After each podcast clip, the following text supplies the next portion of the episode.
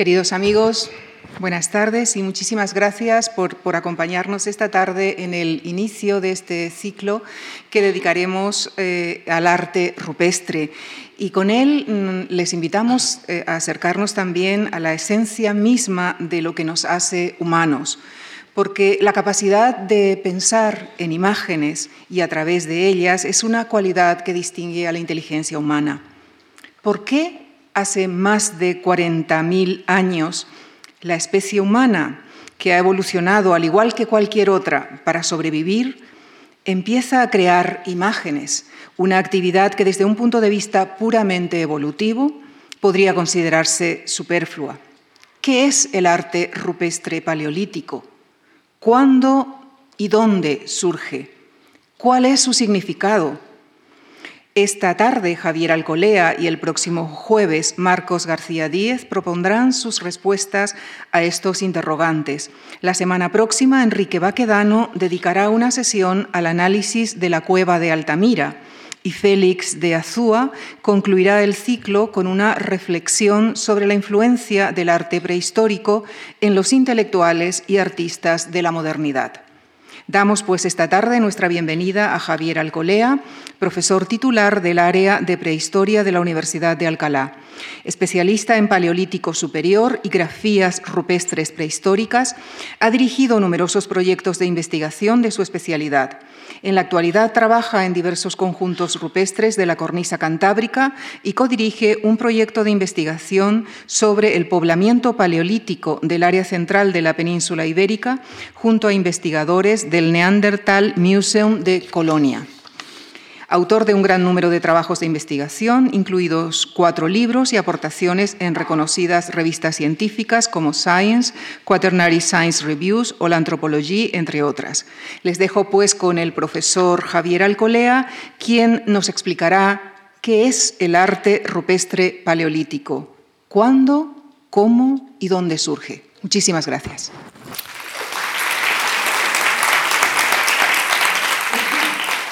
Buenas tardes. Eh, en primer lugar, quiero agradecer a la Fundación Juan March y a Lucía Franco, que me ha tratado muy bien, la invitación para participar en este ciclo. Eh, bien, eh, no sé si lo explicaré, voy a intentar explicarlo. No es fácil de explicar. Cuando se me planteó participar en un ciclo de conferencias sobre grafías prehistóricas, sobre grafías paleolíticas, eh, mi primer objetivo, una vez aceptada ese, encargo, fue intentar eh, conseguir que el gran público, el gran público que tiene conocimiento de estas grafías desde hace mucho tiempo, pero que tiene un conocimiento parcial y seguramente eh, no muy profundo, se despojara de algunos tópicos que existen sobre lo que es no ya el arte rupestre paleolítico, sino en general el simbolismo paleolítico. Por lo tanto, lo que voy a intentar hacer es responder a una serie de preguntas relativamente fáciles. La primera es la que da nombre a la conferencia. ¿Qué es el arte rupestre paleolítico? Quizá es la más fácil, ¿eh? quizá es la más fácil de, eh, responder. Vamos a dar una respuesta sencilla eh, y rápida, pero que va a producir, evidentemente, muchas más preguntas. Es parte simplemente de un universo gráfico y simbólico que acompaña a las poblaciones humanas durante prácticamente todo el Pleistoceno superior, entendiendo que el Pleistoceno superior es un periodo muy largo eh, en eh, la historia de la humanidad, que ocupa prácticamente 150.000 años. Eh, vamos a intentar saber en qué parte de ese Pleistoceno superior aparece el arte rupestre paleolítico, a qué zonas del mundo afecta, si es que hay alguna posibilidad de parcelar esa, esa actividad y ya no tanto qué significa, porque eso se lo dejaremos a Marcos para la próxima, para la próxima conferencia. Bien, en todo caso es solo una parte. El arte rupestre no es todo. El arte rupestre es simplemente una sección muy importante, muy espectacular, seguramente la más conocida, la más popular y la que ha servido para que la gente, eh, eh, eh, la gente normal que no se dedica profesionalmente a estas cuestiones, conozca el universo simbólico de los primeros humanos eh, modernos. Eh, si nosotros observamos estas diapositivas, lo que vemos son grafismos o elementos que tienen una cierta carga de simbolismo y que forman parte de ese universo simbólico.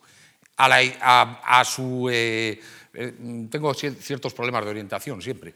A su izquierda encuentran colgantes. Esos colgantes hechos sobre caninos de ciervo y caninos de zorro pertenecen a la cultura chatelperroniense, son obra de hombres de Neandertal, tienen una cronología en torno de 40.000 años y forman parte de ese universo simbólico tanto como el arte rupestre que vamos a ver.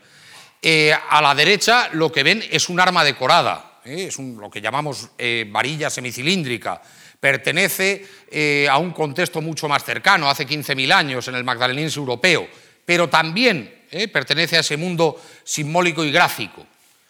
Si nosotros vemos estas figuras ahora, entenderemos también que aparte de lo rupestre, que es aquello que aparece, ahora lo veremos en las paredes de las cuevas o de las rocas eh, prácticamente por toda Europa, nos aparecen elementos como este que tenemos aquí, que es una plaqueta decorada de la coveta del Parpalló, ¿eh? yacimiento enormemente conocido desde hace muchísimo tiempo en Valencia, donde sus pobladores tapizaban literalmente las zonas de habitación con placas con pinturas o grabados, en este caso pinturas. Este caballo que vemos aquí eh, eh, pintado es una placa pequeñita de aproximadamente 10 centímetros. Si vemos aquí, lo que observamos es una escultura en marfil de un caballo, muy en línea de lo que pueda tener la gente en mente eh, que representa el arte rupestre paleolítico. es una escultura en marfil de hace aproximadamente 13.000 años de Arudí, en Francia. Y si miramos aquí, vemos una figura relativamente conocida en la iconografía eh, paleolítica, que es una Venus, en este caso la primera Venus que conocemos, la Venus de Hohlefels, de más de 35.000 años, eh, correspondiente a la cultura illuminaciense. Bien, con esta diapositiva lo que quiero mostrar es que el comportamiento rupestre es simplemente una parte de un mundo simbólico que se desarrolla a lo largo de muchísimos años, de muchísimos eh, milenios, durante el Pleistoceno superior en eh, el viejo mundo. ¿Qué es el arte rupestre, en todo caso? Pues básicamente la parte inmovilizada de ese universo simbólico en paredes de dónde. Aquí tenemos un ejemplo eh, prácticamente paradigmático de arte rupestre. Es eh, una vista parcial de la sala de los toros de la Cueva de Lascaux, junto con Altamira, sin duda el elemento más emblemático del arte rupestre mundial. Es una cueva. ¿eh? y ahí vemos una iconografía que repite en cierto modo lo que acabamos de ver en esas esculturas, en esas plaquetas, pero en este caso inmovilizada completamente en la pared de una cueva. Ese es el estereotipo que tenemos nosotros del arte rupestre. Pinturas o grabados, luego lo veremos, ¿dónde? En las paredes de las cuevas, en las profundidades de la tierra. Pero eso mismo nos va a aparecer también en lugares que estaban en su día al exterior, esto que estamos viendo aquí es un friso esculpido en un abrigo rocoso que estaba completamente al exterior, no en ninguna profundidad, en la que nos aparecen esculturas de cápridos, caballos, bisontes, etc. Se trata del abrigo de la Roche-Sorcière en, eh, en, el centro de Francia, eh, datable hace 20.000 años antes de, de Cristo, que nos indica que esa localización en cuevas no era la única. Luego hablaremos más sobre ello. Y por último, esa inmovilización se produce no solo en las cuevas o en los abrigos calcáreos, sino que se produce en afloramientos rocosos, dispersos de una manera más o menos aleatoria por el terreno. Esto que vemos aquí es una foto de un panel decorado en el yacimiento de Verde en Salamanca, eh, que forma parte quizá del conjunto de descubrimientos más importantes en arte rupestre en los últimos 50 años, que corresponden a la península ibérica y a estos lugares completamente al aire libre, fuera completamente de cualquier contexto subterráneo, en el que vemos de nuevo la misma iconografía que vemos en Lascaux o que vemos en eh, la Roche aux eh, que son caballos grabados, en este caso no pintados, eh, formando un espectacular friso de más de 10 metros de longitud. Bien, ¿con eso respondo a qué es el arte rupestre? En cierto modo sí. El arte rupestre es simplemente una parte inmovilizada en las paredes de cuevas, afloramientos rocosos o abrigos rocosos de un universo gráfico y simbólico eh, que existe durante el Pleistoceno superior, es decir, desde hace aproximadamente 125.000 años hasta hace eh, aproximadamente 10.000 años. Pero claro, lógicamente el auditorio no quedaría eh, satisfecho con esta respuesta. Lo primero que tenemos que preguntarnos es cuándo y dónde. No podemos eh, sacar el mundo del arte rupestre de su dimensión geográfica y de su dimensión cronológica.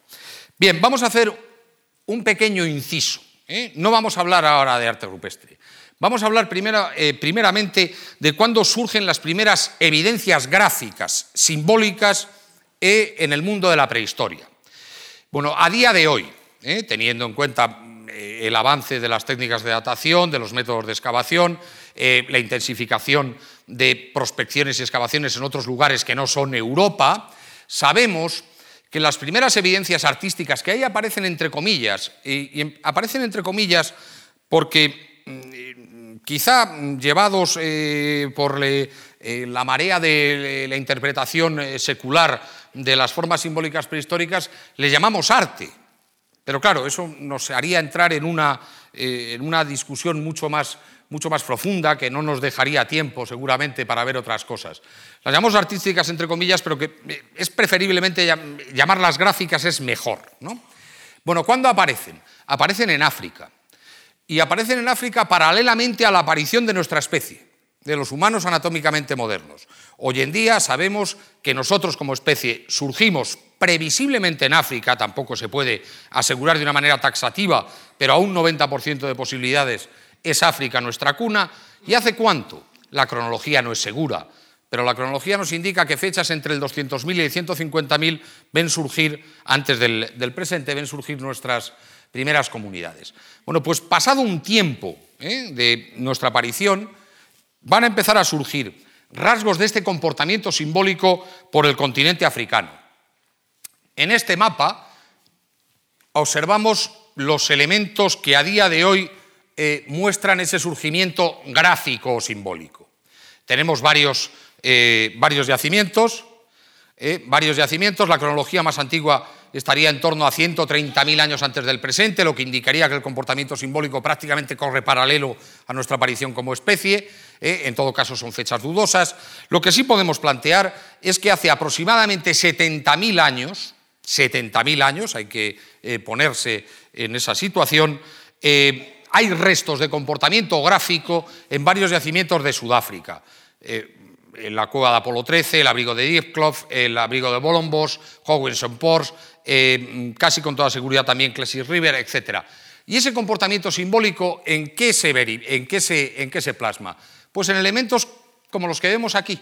Básicamente pequeños objetos, eh, como este bloque de ocre, que es un bloque de colorante que sirve para pintar, que ha sido decorado ¿eh? con líneas rítmicas formando eh, elementos geométricos, o estos peculiares huevos de avestruz decorados, ¿eh? que aparecen no solo en Diezclo, sino que aparecen también en la cueva Apolo 13, etcétera, etcétera, etcétera. Podríamos dar muchísimos ejemplos de este tipo.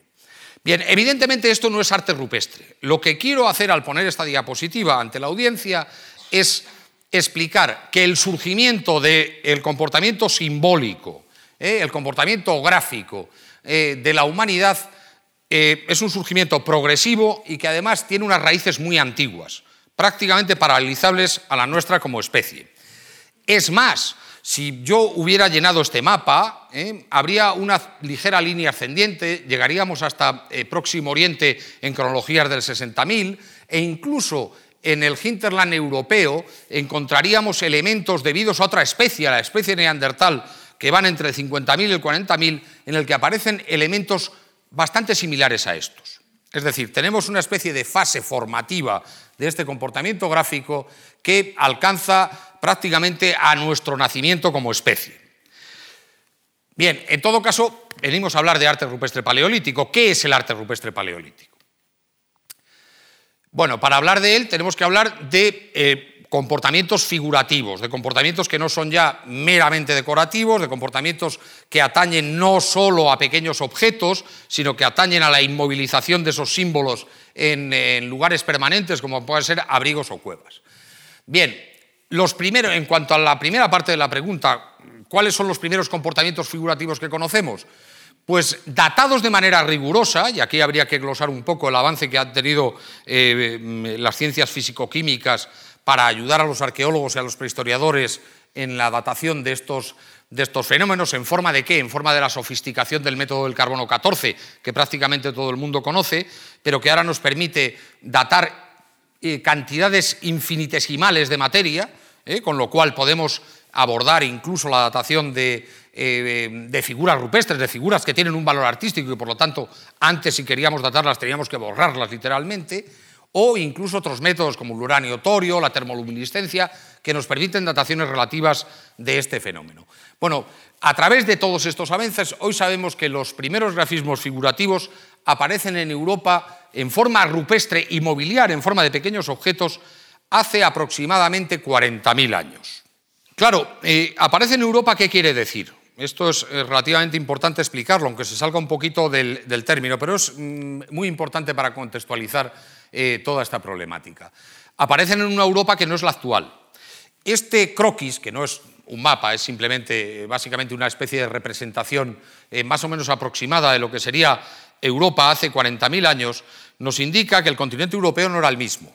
Y no era el mismo porque se vivía en unas condiciones completamente diferentes. ¿eh? Esas condiciones implicaban unas temperaturas mucho más bajas, implicaban la existencia de importantes masas glaciares que prácticamente tapan algunas eh, partes importantísimas del continente, como las Islas Británicas o eh, Escandinavia, eh, con inmensas masas glaciares sobre los Alpes y los Cárpatos, con estas líneas que vemos en verde más claro, que son plataformas marinas emergidas debidas a la bajada del nivel del mar. Es decir, es una Europa diferente, es una geografía completamente diferente. Y en esa geografía diferente, ¿quién vive hace 40.000 años?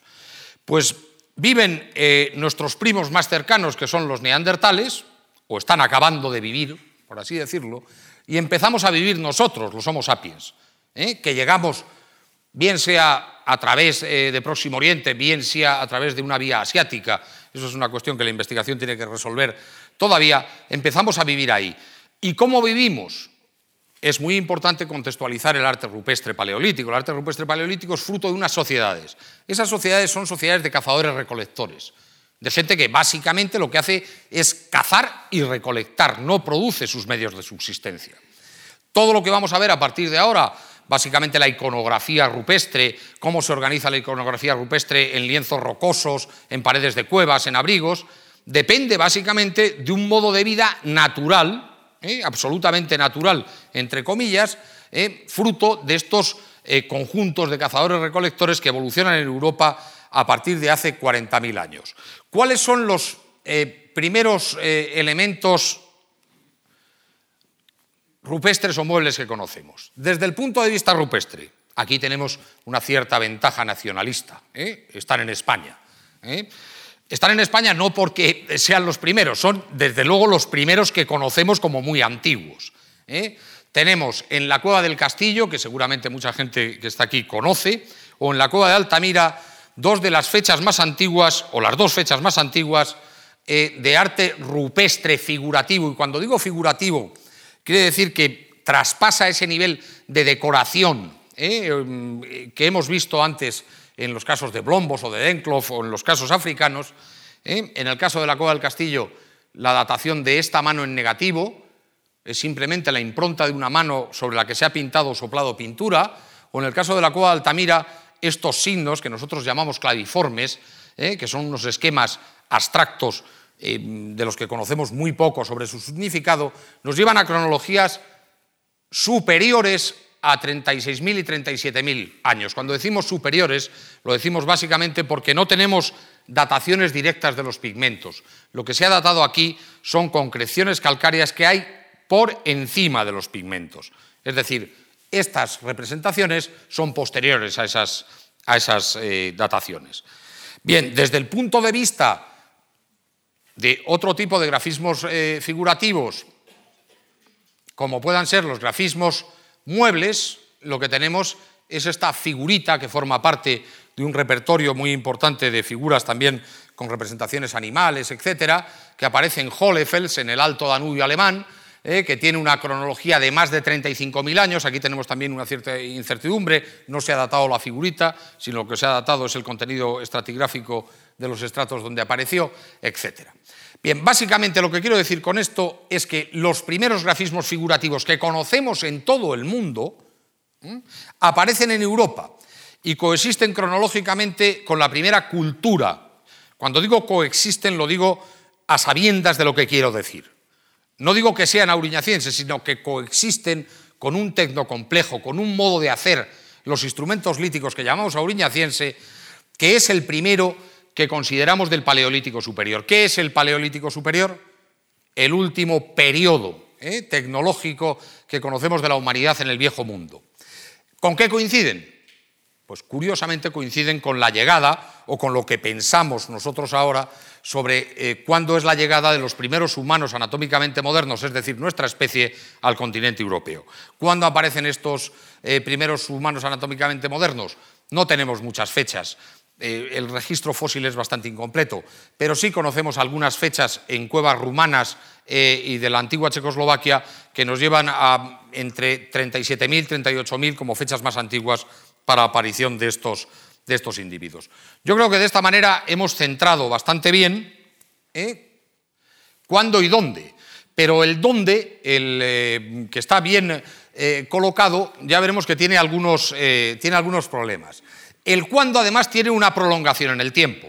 Lo que vamos a ver ahora, los ejemplos eh, de técnicas, de temas, de construcciones sintácticas, eh, artísticas en cuevas, eh, se desarrolla a lo largo de muchísimo tiempo.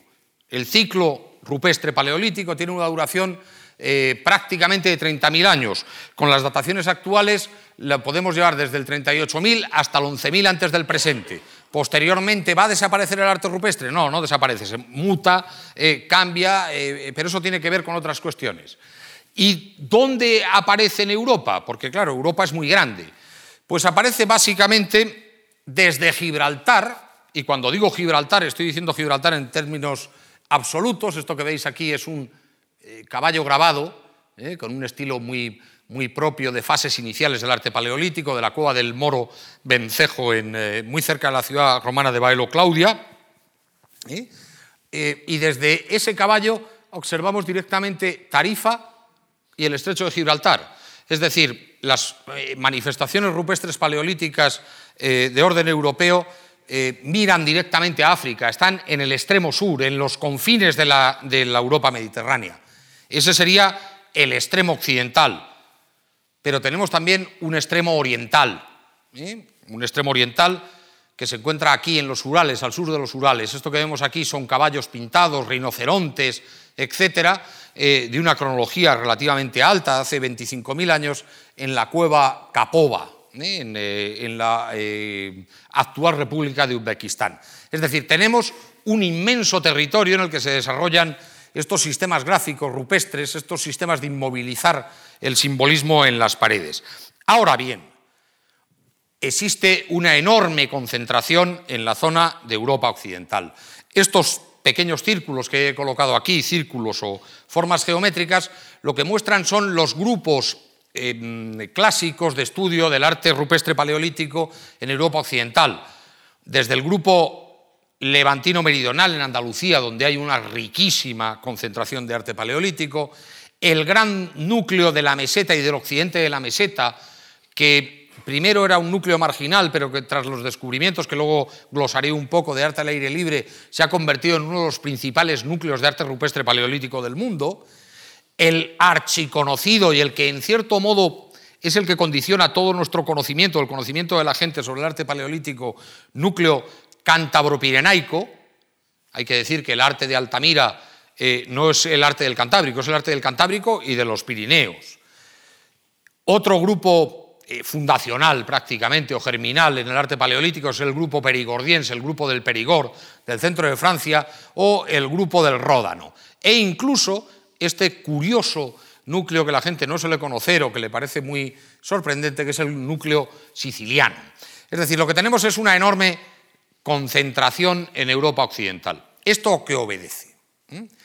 No lo sabemos muy bien. Yo podría haber puesto más puntitos ¿eh? rupestres, ¿eh? pero se habrían perdido en las inmensidades del espacio europeo. Eh, puede obedecer a dos cosas y seguramente obedece a las dos en diferente grado. Primero, a un énfasis investigador enormemente desequilibrado. Es decir, el paleolítico superior y el arte rupestre paleolítico se ha estudiado siempre desde una perspectiva occidental, desde una perspectiva que estaba en principio eh, animada y, guiada por prehistoriadores franceses, ¿eh? seguramente porque ellos encontraron en su solar patrio los primeros restos y restos de los más espectaculares y más importantes de arte paleolítico, y segundo, por eh, consideraciones de orden litológico. Normalmente cuando alguien buscaba arte rupestre paleolítico hasta hace 20 años, lo buscaba en las cuevas, siempre en las cuevas, luego hablaremos de ello. ¿Qué ocurre básicamente?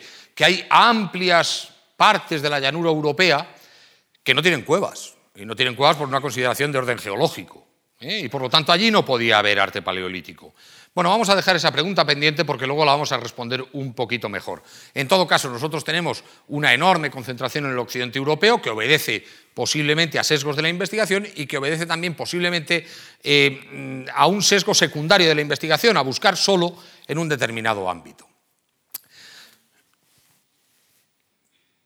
Ahora bien, y esto es muy importante, y creo que mm, si yo me tengo que quedar con un dato que doy en esta conferencia, o si alguien se tiene que quedar con ese dato, yo creo que se quede con este.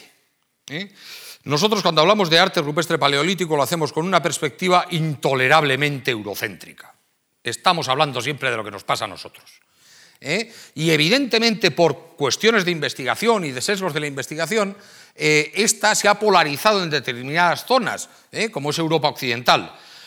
Pero claro, esto tiene una serie de mm, consecuencias sobre mm, el entendimiento que tenemos de las capacidades cognitivas de la humanidad, eh, las posibilidades de que esas eh, capacidades cognitivas sean diferenciales de un lado a otro, que a veces pueden ser incluso hasta mm, analizadas de una manera muy sombría los occidentales somos mucho más listos, inventamos el arte paleolítico, inventamos prácticamente el pensamiento complejo sobre las paredes, eh, somos los primeros que hemos conseguido eh, eh, una forma de inmovilizar la cultura fuera de nuestro propio cuerpo, etc.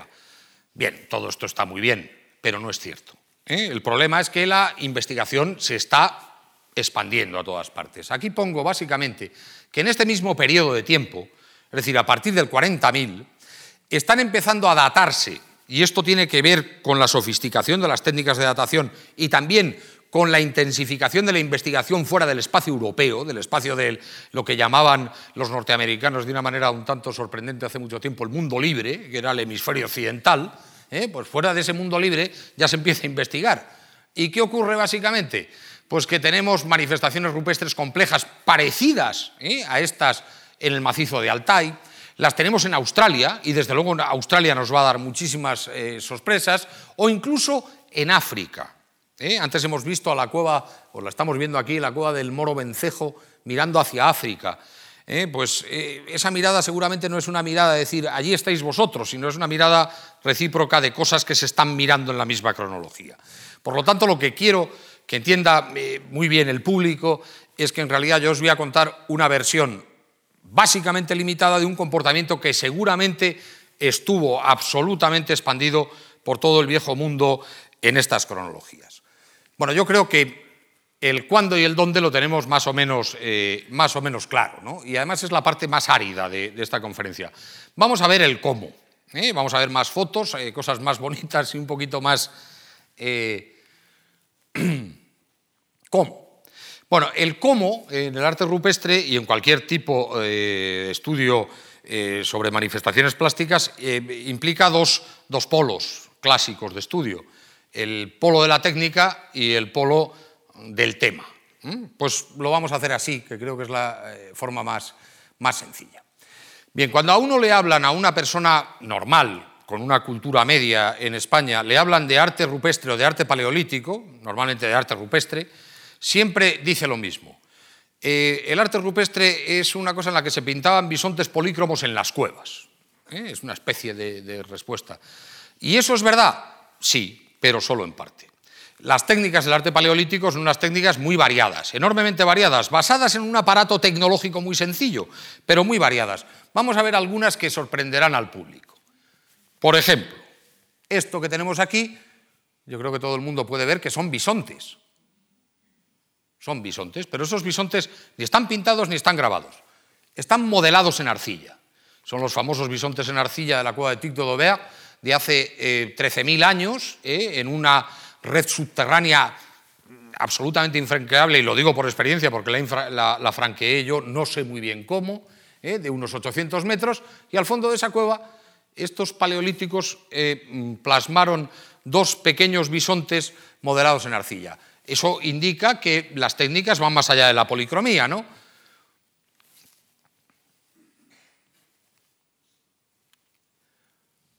Bien, aquí tenemos pintura, ¿eh? pero pintura que no es polícroma. Esto es una figura enormemente conocida para los especialistas en arte paleolítico, es una figura fantástica, es el famoso licornio o unicornio de Lascaux, que está pintada básicamente con una línea, es decir, no es polícromo, es simplemente una línea eh, eh, que contornea la figura, etc. Al lado tenemos una figura que tampoco es polícroma, que está pintada en lo que nosotros llamamos tinta plana, que es básicamente una masa de pintura. Bien, aquí tenemos otra figura que puede sorprender quizá a la audiencia, porque todo el mundo piensa en el arte paleolítico en términos de bisontes, caballos, etc. Todo el mundo se ha dado cuenta que esto lo que es es un salmón.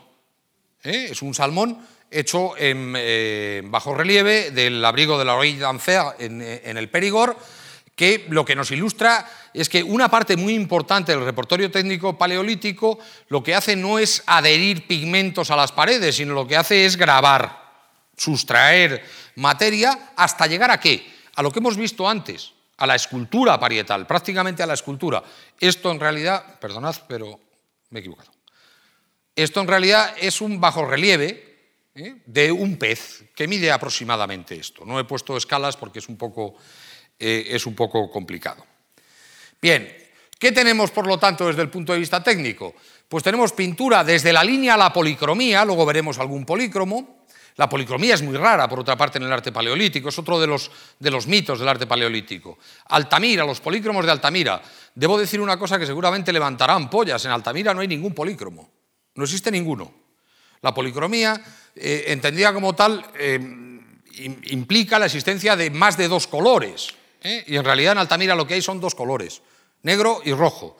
Lo que hay es grabado, lo que hay es efecto polícromo. ¿Hay policromía en el arte paleolítico? Sí. No tengo ninguna fotografía aquí. En algunos signos de la cueva de Lascaux hay hasta cinco colores, pero es muy raro. Hay grabado esa técnica sustractiva que va desde la incisión al bajorrelieve. Vamos a ver algún bajorrelieve ahora. E incluso hay modelados en arcilla. Bien, ¿todo esto en qué se apoya? En una tecnología específica que se desarrolla al efecto y que es muy sencilla. Lógicamente, hablar de la tecnología eh, de los artistas paleolíticos o de los artistas, entre comillas, paleolíticos nos llevaría mucho tiempo, más que toda esta conferencia. Quiero ilustrar un poco, para desmentir algún mito también, algún tópico, con qué pintan y con qué graban. ¿Con qué pintan? Con colorantes naturales, que mezclan, ¿eh? incluso creando recetas que tienen valor regional y cultural durante mucho tiempo. ¿Y cuáles son esos colorantes naturales? Aquí tenemos limonita, aquí tenemos hematite, aquí tenemos goetita y aquí lo que tenemos es carbón vegetal. Esos son los colorantes. Esos colorantes se, eh, muelen, eh, se mezclan con aglutinantes, etc. Ahora, por supuesto, lo que sí quiero decir, y lo digo siempre en conferencias de este tipo, es que no pintan con sangre la sangre la vamos a descartar para siempre, porque me lo preguntan siempre. ¿eh? La sangre tiene, y creo que hay gente mucho más preparada que yo aquí para saberlo, un componente muy importante del grupo SEMO, de, óxido de hierro, ¿eh? pero ese óxido de hierro se degrada completamente y evidentemente no, no, no sigue adelante, no quedaría en la pared. Bien, esa tecnología con qué se procesa? Pues con esto, con simplemente con percutores, con pequeños molinos para moler el colorante, esto que tenemos aquí son útiles líticos ¿eh? del paleolítico, es lo que llamamos un buril. Y un buril es simplemente, exactamente igual que los buriles actuales, algo que sirve para grabar. Con esto se graban las paredes. Es decir, la tecnología que tienen para crear lo que se han llamado, y además es verdad en algunos casos, verdaderas obras inmortales de arte, es una tecnología sencillísima. Y por último, hay una tecnología que no voy a glosar aquí porque sería muy largo, que implica el trabajo en algunos lugares, como cuevas, afloramientos rocosos muy altos. Pongo algo que es relativamente eh, conocido. Ay, perdón. ¿Qué es esto aquí? Que es simplemente una lamparilla. Se parece mucho a las lucernas romanas. Es decir, es un invento también paleolítico. Es decir, hay muchas cosas que conocemos en la arqueología de eh, tiempos muy posteriores que en realidad em, han sido inventadas mucho antes. Bien, esto ha sido un pequeño inciso en cuanto a la tecnología y vamos a pasar un poquito al núcleo de la cuestión del cómo. Vamos a hablar un poco de los polos temáticos. ¿Qué se representa en el arte paleolítico? Si yo preguntara a la audiencia ahora, ¿cuáles son los temas? ¿Cuál es eh, el, el elemento temático básico del arte paleolítico? Creo que todos estamos de acuerdo en que me respondería el 99% de la gente lo mismo. Los animales. Los animales del cuaternario. Y es cierto, en parte. ¿eh? Lo primero que se va a representar es fauna. Vamos a ver algunos ejemplos de animales paleolíticos. Esto todo el mundo creo que ve que es un bisonte. Un bisonte, en este caso bícromo, no polícromo, de la cueva de Fondegom, de la misma cronología exactamente que la cueva de Altamira. He evitado poner imágenes muy populares ¿eh? de arte paleolítico como las de Altamira, porque creo que si la gente no tiene un conocimiento muy profundo del arte paleolítico, lo que quiere es ver cosas nuevas. ¿eh? Por lo tanto, si alguien eh, quiere ver, me lo puede decir y yo se las mando, no hay ningún problema. Bien, este bisonte es un bisonte muy bien delineado, etc. Vamos a ver otro, otro elemento. Esto es un caballo de la cueva de Lascaux, evidentemente con otros condicionantes estilísticos y de, de formulación gráfica. Bien, estas dos figuras lo que muestran básicamente sería el núcleo duro o central de las representaciones paleolíticas en Europa. A lo largo de esos 30.000 años hay dos tipos de animales, los grandes bóvidos y los caballos, que dominan estadísticamente en las representaciones. No solo estadísticamente, se ponen en el centro de las grandes composiciones rupestres. Pero aparte de eso hay otros animales, muchos. Se representa prácticamente todo lo que hay en la naturaleza. Eh, sobre todo aquello que tiene un valor económico para estos grupos humanos. Ahora, no hay que confundir el valor económico para, como, para luego mezclarlo y decir que en realidad lo que representan es aquello que comen o que cazan, porque no es así. Bien, vamos a ver algún ejemplo más. Esto que tenemos aquí es un reno un reno representado en la cueva de Trois en Francia hace 13.000 años. Lo pongo para ilustrar un poco también que evidentemente el lenguaje eh, gráfico paleolítico vive de su ambiente. Si a alguien le digo que hay renos en el sur de Francia en la actualidad, me dirá, este señor se ha vuelto completamente loco. Bien, en aquella época sí había renos en el sur de Francia. Por los datos que tenemos provenientes del eh, arte rupestre, esos renos llegaron prácticamente hasta el paralelo de Madrid. ¿eh? Es decir, lo que hacen es tomar elementos de su ambiente. Y este elemento que vemos aquí eh, tampoco necesita mucha descripción. Es un grabado de un mamut, una fauna extinta en la actualidad en Europa, se extinguió hace aproximadamente 8.000 años en Siberia, en Europa Occidental desapareció seguramente hace aproximadamente 12.000 o 13.000 años. Bien, en general, yo podría estar poniendo ejemplos de fauna, ¿eh? representado durante mucho tiempo, pero eso no explica mucho.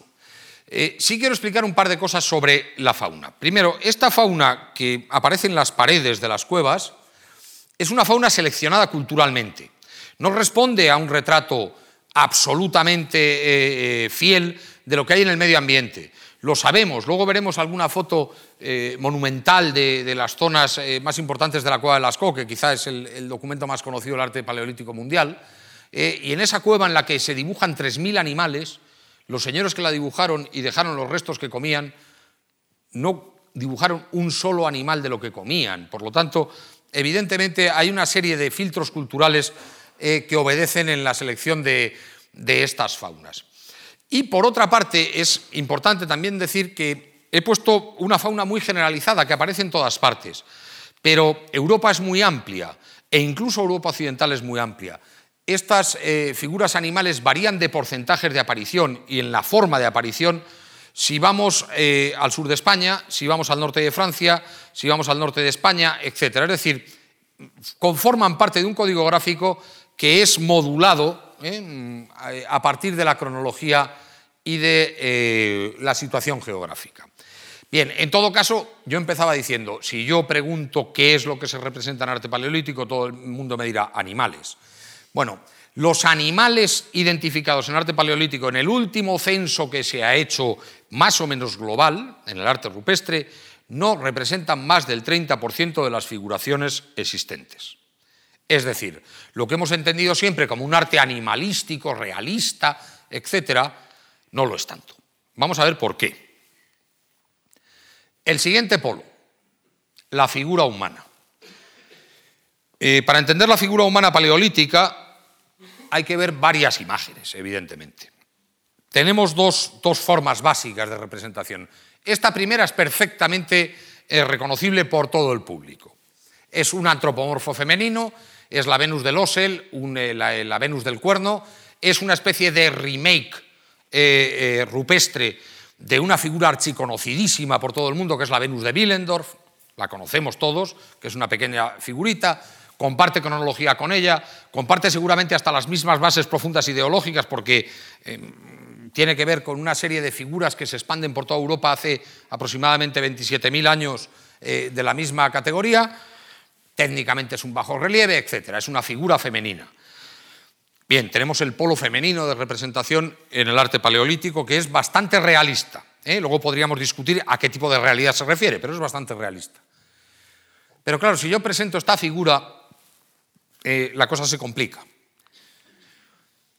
Esto que vemos aquí es lo que nosotros llamamos eh, los especialistas, entre comillas también, los especialistas se tienen que entrecomillar siempre, antropomorfo. Es simplemente una figura de pie, con un brazo hacia adelante, cuyo único atributo humano es ser bípedo. Bien, se repite tanto en la iconografía paleolítica que hemos llegado a la conclusión, creo que con acierto, aunque sería discutible, que representan figuras humanas u humanoides. Normalmente cuando están sexuadas son masculinas. Es decir, tenemos un polo masculino francamente bestializado, de hecho yo llamaría la atención sobre la pata de este antropomorfo, que en realidad es una pezuña de bóvido, ¿eh? y esta figura realista de forma femenina. Para ilustrar un poquito mejor estos antropomorfos teóricamente masculinos, tendríamos perdón, esta figura, que es una figura de la cueva de Gavillú, muy cerca de Lascaux, que en realidad vuelve a ser una figura de pie con atributos humanos y animales, ¿eh? e incluso con lo que se ha llamado a veces o se ha identificado como una máscara ceremonial. Bien, ¿qué quiero decir con esto? La figura humana en realidad nosotros la extraemos del mundo de los animales, ¿eh? de las representaciones, entre comillas, naturalistas, porque tiene una serie de atributos que la diferencian de ellos. Primero, el atributo bípedo en general, el atributo realista, y segundo, eh, normalmente forma entidades híbridas. Pero lo que quiero que, eh, que entienda la gente es que esta figura humana está dentro de un mundo absolutamente natural no está en situación de superioridad en ningún momento en el discurso gráfico paleolítico. ¿eh? Conforma un polo figurativo complejo con los animales, es relativamente abundante, muy relativamente abundante. Posteriormente, a partir del final del Paleolítico Superior, en las grafías rupestres europeas, la figura humana se va a masificar de una manera y se va a convertir eh, en el protagonista mm, del arte, pero aquí la tenemos como un polo más o menos secundario que tendríamos que poner en relación con los animales. Tercer polo, los signos. Bueno, para hablar de los signos mm, habría que hacer un pequeño, eh, una pequeña introducción. Eh, mm, yo provengo eh, de, una escuela de interpretación del arte paleolítico que plantea que todo esto son signos, luego hablaremos de ello. Son tan signos los caballos como lo que vamos a ver ahora. los signos se llaman así por una cuestión de tendencia historiográfica, de, respeto historiográfico. Se les ha llamado signos desde hace mucho tiempo. ¿Y qué son básicamente estos signos? Pues formas que no tienen referentes en la naturaleza, ni de manera imaginada ni de manera real. Aquí tenemos signos, que son básicamente estos discos que estamos viendo aquí. La mano sería un signo, Aquí tenemos un problema los, los rupestristas. No sabemos si es signo o representación figurativa. ¿eh? Eh, para mí no es ningún problema, sigue siendo un signo, ¿eh? pero en todo caso sería una representación realista, la más realista que existe en el arte paleolítico. Utiliza una plantilla prácticamente. ¿no? Esos son signos. Aquí vemos más signos, series de puntos, líneas, a veces mezclando los colores, ¿eh? Esa mezcla de colores a veces obedece a diferencias cronológicas, a veces obedece eh, básicamente a, juegos compositivos. Y por último, los, lo que se han llamado verdaderos signos toda la vida. ¿eh? estas entidades geométricas que evidentemente no tienen absolutamente ninguna relación con la realidad natural, estos son signos, unos signos hiperconocidos, signos de la Cueva del Castillo en Puente Viesgo, en Cantabria. Eh, sabemos por cronología eh, relativa que estos signos nos llevan prácticamente al 25.000 antes del presente. ¿eh? Bien, pues estas entidades que estamos viendo aquí representan aproximadamente el 70% de las representaciones conocidas en el arte rupestre paleolítico europeo.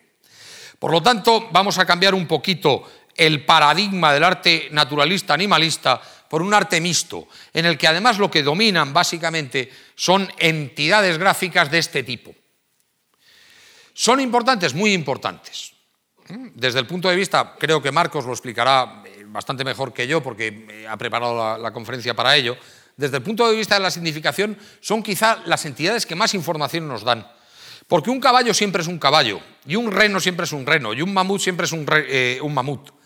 Pero los signos varían, lo sabemos hoy en día, varían dependiendo del lugar donde los miramos, no son lo mismo los signos eh, de la bahía de Santander que los de la zona del 6 en Francia, no son los mismos los signos de la meseta que los signos del Ródano, y no solo varían ahí, sino que en sus propias zonas de expansión varían con el tiempo. Es decir, nos proponen vías de análisis significativas sobre las que no quiero entrar, eh, más profundas eh, y vías de relación con los grupos humanos que las han realizado más profundas que las propias eh, representaciones animales. Bueno, hemos visto los tres polos, animales, humanos, signos. ¿Y esto cómo se articula a lo largo del tiempo? Bien, eh, aquí voy a, plasmar una cosa que es evidentemente polémica, es decir, desde hace 20 años los rupestristas que nos dedicamos a las grafías del Paleolítico Superior estamos embarcados en una terrible polémica sobre cronología, evolución, significación cronocultural de las representaciones, etc. Pero bueno, yo soy hijo de mis propias investigaciones y lógicamente voy a dar publicidad a las mías y no a las de otros. ¿eh? Para eso están las bibliotecas. desde mi punto de vista, básicamente, eh, estas grafías que perduran durante casi 40.000 años en Europa, 30.000, perdón, evolucionan. ¿eh? Tienen un cierto ritmo evolutivo, que además es un ritmo evolutivo que no tiene nada que ver con el cambio tecnológico ni con los cambios, es decir, mm, se podría hablar de una evolución ideológica que a veces está acompasada con el cambio económico y otras veces no. ¿Y cómo evolucionan? Bueno, evidentemente esto da para mucho, pero evolucionan de una forma em, bastante em, visible desde elementos muy sintéticos, lo que llamaba el profesor Leroy Gurán hace muchísimo tiempo el figurativo sintético. ¿Qué quiere decir esto? Pues básicamente que los animales, o los signos, pero básicamente los animales se reducen a sus formas básicas, ¿eh? sin perder expresividad. Esto que tenemos aquí es un bisonte, esto es un caballo, todo el mundo entiende que es un bisonte y que es un caballo, ¿eh? pero están reducidas a sus formas básicas. ¿Y evolucionan hacia, dónde? Pues evolucionan hacia el estereotipo que todo el mundo tiene en la cabeza, todo el mundo que haya visto algo de arte paleolítico, que es el estereotipo franco-cantábrico altamirense de toda la vida. ¿eh? Aquí tenemos unos pequeños bisontes, fijaros la diferencia entre este bisonte y este de aquí. Este es un bisonte de la Covaciella de hace 14.000 años, que en realidad si lo pintáramos de rojo y lo pusiéramos en una pequeña protuberancia sería el mismo bisonte que aparece en el techo de los polícromos de Altamira, comparte cronología. Bien, esa evolución, además, eh, evidentemente no es una evolución lineal, ¿eh? responde básicamente a qué? Pues básicamente a un em, énfasis mayor en el detallismo, a un mejor dominio de términos como la perspectiva, etcétera, y sobre todo a un naturalismo exacerbado. Es decir, eh, en realidad estas figuras no son realistas, son prácticamente caricaturas, ¿eh? pero tienen toda una serie de rasgos eh, que sirven para aislarlas, diferenciarlas de las demás. Estas se diferencian simplemente por su aire general. Bien, en todo caso, la evolución la he puesto un poco aquí para reivindicarme o reivindicar a la gente que habla conmigo de estas cosas, porque últimamente no nos hacen mucho caso. Bien, hemos visto tres polos, hemos visto técnicas y temas. Bien, las técnicas y los temas se van a articular para qué? Para construir algo. ¿Eh? Lo que normalmente se decía que era la capilla sistina del arte cuaternario. Bien, eso en realidad es una construcción, ¿no? Vamos a ver cómo se construye ese discurso gráfico. He puesto una foto muy indicativa, creo, quizá del lugar más espectacular del arte rupestre mundial, que es la sala de los toros de Lascaux.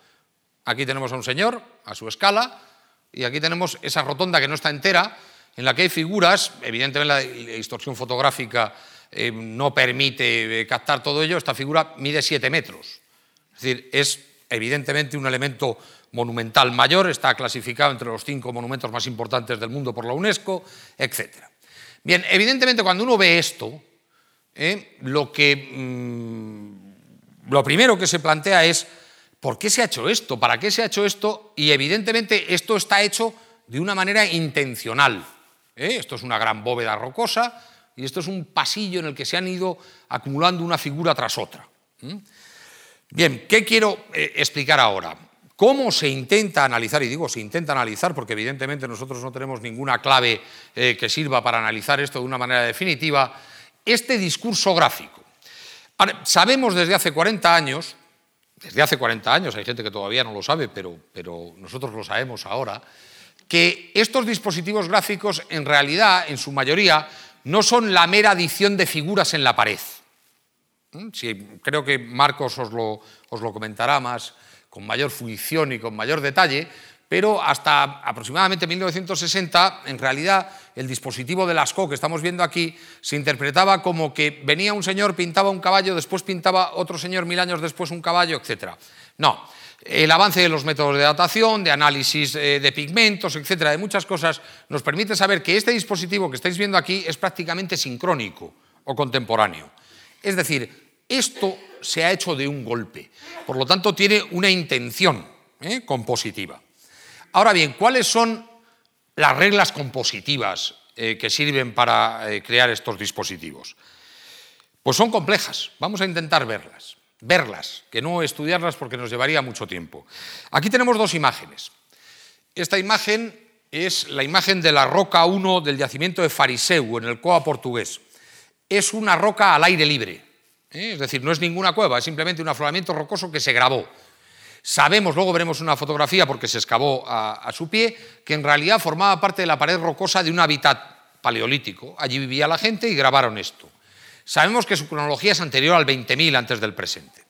Esto que tenemos aquí es un panel archifamoso, ¿eh? el salón negro de la cueva de Nío, en las profundidades de las cuevas. Bien, ¿y cómo se componen estos paneles? Ambos dos son sincrónicos, es decir, esto y esto se hicieron en muy poco tiempo. No es la acumulación de rito, un rito tras otro en la cueva. Bien, pues podemos señalar una serie de características. Las figuras en realidad en el arte paleolítico, en el arte rupestre paleolítico, se justaponen o se superponen, a veces de manera absolutamente intensiva. Eh, en la roca una de Fariseu, si no me equivoco, aunque el dato no, no, es, no es exacto, hay aproximadamente 50 animales superpuestos. ¿Eh? nosotros vemos algunos, ¿eh? podemos ver algunos. Esas líneas eh, que forman esa especie de marasmo enloquecido obedecen a la justaposición, a la superposición. Lógicamente, cuando una cosa se hace de golpe de esta manera, el carácter narrativo que nosotros entendemos como tal, porque hay un hilo conductor que es el tiempo de la imagen, en cualquier arte figurativa histórica lo conocemos, no existe. No hay carácter narrativo. Segundo, no hay ningún elemento paisajístico, no hay líneas del suelo. De hecho, no he puesto ninguna imagen eh, que lo tenga claramente. En el caso de Fariseus sí lo hay, pero eh, habría que prácticamente desglosar imagen por imagen. A veces las figuras aparecen invertidas unas con respecto a las, a las otras. No existe esa línea de suelo. No hay, eh, no hay respeto por las proporciones. Obsérvese aquí un bisonte y un caballo. No parece, evidentemente, que respeten ningún tipo de proporción. ¿no? Y en la mayoría de las veces las leyes de la perspectiva visual tampoco, tampoco responden eh, a lo que conocemos o lo que debería ser normal desde el punto de vista de la restitución gráfica de figuras de tipo naturalista. Bien, y entonces, ¿cómo podemos analizar este, este discurso?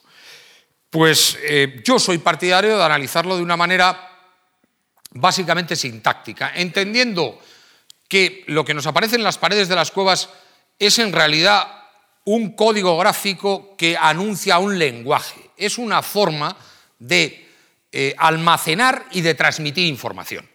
Es un lenguaje, en sentido estricto. Ahora bien, claro, este lenguaje a qué eh, normas obedece.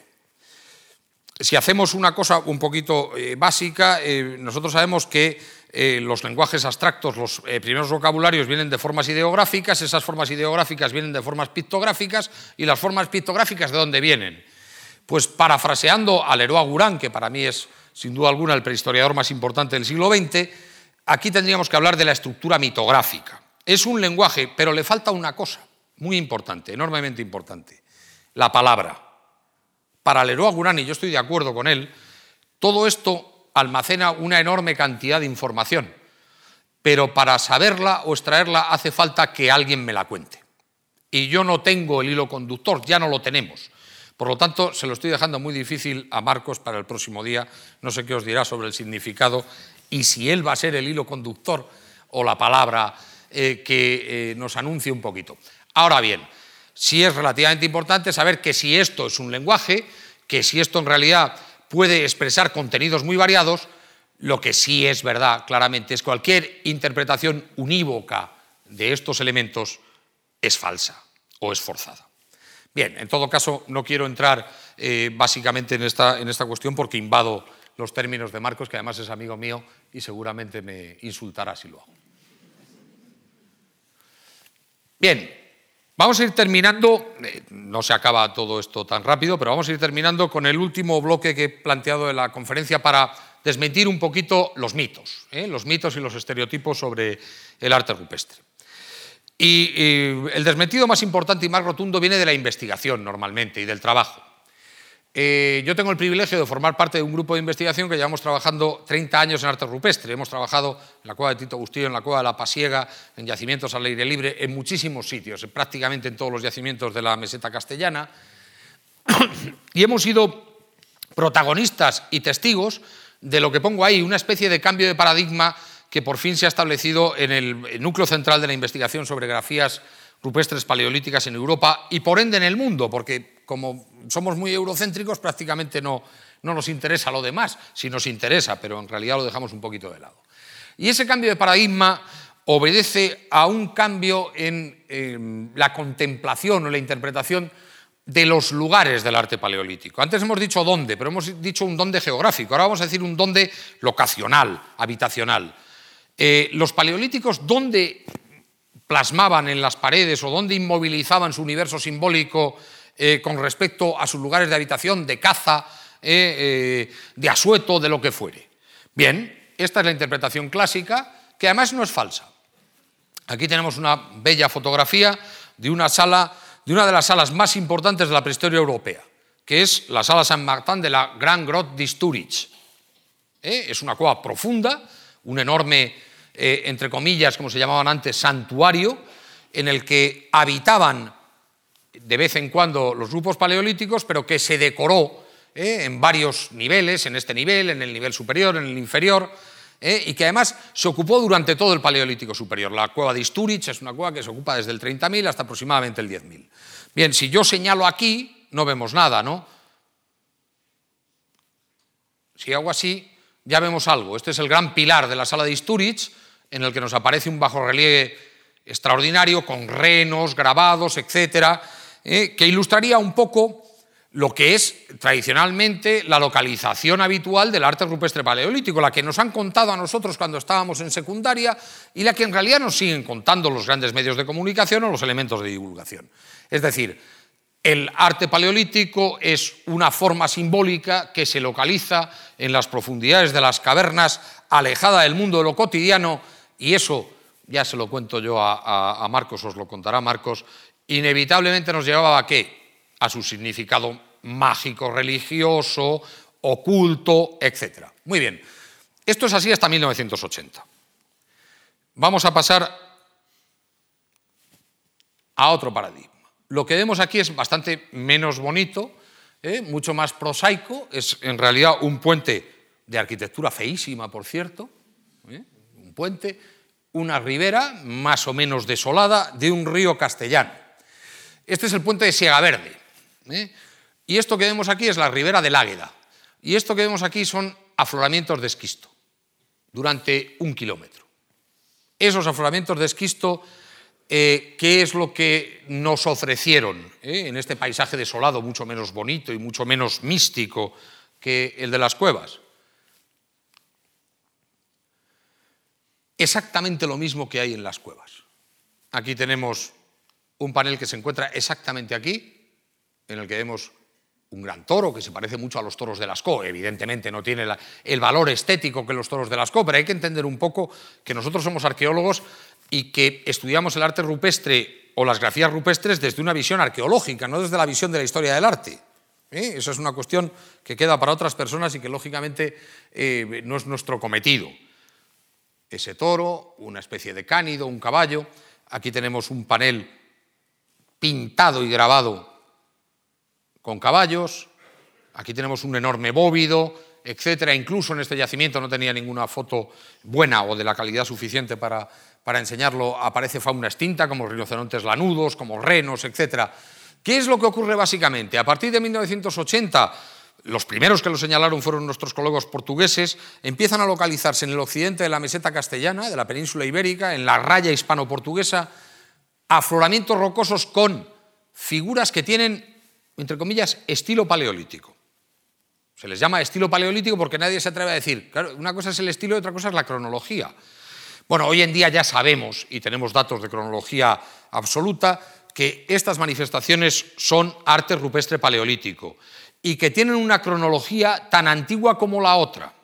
¿Eh? Los yacimientos del COA, que está muy cerca de, de Sigaverde, ofrecen en su fase antigua cronologías de hace 27.000, 28.000 años. Eh, el caso de Verde es un poquito más moderno. ¿eh? y prácticamente no desaparecen hasta el final del Paleolítico Superior. ¿Qué es lo que ocurre básicamente? Que hemos pasado de esos espacios absolutamente ocultos, mm, fuera del mundo cotidiano, misteriosos, y que nos hablaban de una religión oscura, etcétera, pero en el fondo siempre una religión, a esto, a monumentalizar el paisaje, y básicamente ese paisaje es un paisaje habitado, no es en el caso de Sigaverde, pero en el COA, cerca de los yacimientos, cerca de los conjuntos rupestres, aparecen los lugares de habitación. Es decir, es simplemente monumentalizar el lugar por el que yo vivo. Estamos hablando de comunidades de cazadores recolectores que tienen una cierta, eh, cuando no muy grande, movilidad en el, en el territorio. Bien, este cambio de paradigma es enorme. ¿Eh? porque ocurre una cosa de lógica, ¿eh? de lógica si se quiere contemporánea. Y es que en realidad eh, hay muchos investigadores, entre los que me cuento, que empiezan a pensar que ese gran arte de las cavernas, espectacular arte, magnífico arte de las cavernas, en realidad era la excepción. ¿Por qué lo conocemos? Porque las cavernas son unos receptáculos que permiten su conservación a larga, eh, en, largos periodos de tiempo. Evidentemente, en la ardua meseta castellana se han conservado elementos que se han hecho sobre qué? Sobre rocas muy duras como esquisto, que son enormemente resistentes a la, a la, erosión. Pero si yo me voy al centro de Francia, al macizo central francés, no hay esquistos, lo que tengo son calizas. Todo lo que se haga en una caliza cuando pasan 10.000 años ha desaparecido por el propio perfil de destrucción de la roca. ¿Qué es lo que nos hace pensar esto? Pues que en realidad el mundo gráfico de los paleolíticos inundaba todas las parcelas de su vida. No solo el hábitat, sino también los lugares de desplazamiento y también lugares evidentemente profundos que tendrían su significación. No sabemos si ritual o no. Y eso evidentemente hay que ponerlo en relación claramente con eh, los significados, vuelvo a decir, de los que hablará Marco, no quiero pisarle la conferencia. Y para terminar, Evidentemente, acabamos de ver que ese mundo eh, relicto, oculto, eh, de las cuevas no es el único, sino que posiblemente, además pensando con una cierta lógica, sería eh, una parte posiblemente minoritaria del comportamiento humano, el comportamiento gráfico humano en estas épocas. el siguiente paso es pensar, siempre nos han dicho que estas grafías se hacían en lugares tremendamente ocultos, donde no iba al común del grupo. Bien, pues la investigación de nuevo eh, sirve para algo. ¿Qué es lo que ocurre hoy en día? Simplemente un censo de, eh, vamos a poner eh, todas las imágenes, de estaciones con arte rupestre que conviven con yacimientos de ocupación, nos muestra que en más del 50 o el 60% de los casos, Esas manifestaciones rupestres gráficas, como por ejemplo este espectacular caballo de la Garma, se encuentra ¿dónde? A dos metros no tenemos fotografías, la Garma es un yacimiento, con un, eh, es un yacimiento cantábrico con una problemática muy importante, es decir, esto que veis aquí no tiene sedimento encima, apareció así, no se puede pisar, eh, hay que hacerlo de una manera un poco, un poco rara. Bueno, este caballo se encuentra a dos metros de esto, que es un suelo de ocupación. Un suelo de ocupación es simple y llanamente el lugar donde vivía la gente. Y pintaba ese caballo. Esto que veis aquí es la roca 1 de Fariseu, en el proceso inmediatamente después de la excavación. ¿Qué era la roca de Fariseu? Básicamente la pared de la cabaña donde vivían los señores. Eh, ¿Qué quiero decir con eso? Cuando os hable Enrique Baquedano sobre Altamira, supongo que os contará que la sala de los polícromos, que es uno de los eh, estereotipos más claros de arte de las profundidades, en realidad estaba a tres metros de lo que se llama en Altamira la cocina. Es decir, la sala de los polícromos estaba donde vivían ¿eh? los señores que la hicieron. ¿Qué quiero decir con eso? Pues que básicamente el arte paleolítico a veces está oculto, eh, pero en muchas ocasiones, en la mayoría de las veces, siempre que esté al aire libre y siempre que conviva con los yacimientos, en realidad forma parte del lugar de vida, ¿eh? es algo que no está oculto al grupo y por lo tanto todo eso debe ser tomado en consideración a efectos de su interpretación y valoración. Bien, yo voy a ir terminando eh, simplemente eh, diciendo que lo que he intentado es transmitir una visión relativamente moderna de un fenómeno que la gente cree conocer pero que no se conoce nada bien, que está llena de tópicos y, de estereotipos. Y vuelvo a decir eh, lo mismo que dije en la diapositiva 6. lo que yo he presentado básicamente es la versión europea de un comportamiento gráfico que casi con toda seguridad eh, alcanzó a todos los grupos humanos de eh, finales del Pleistoceno superior en todo el viejo mundo. Muchas gracias.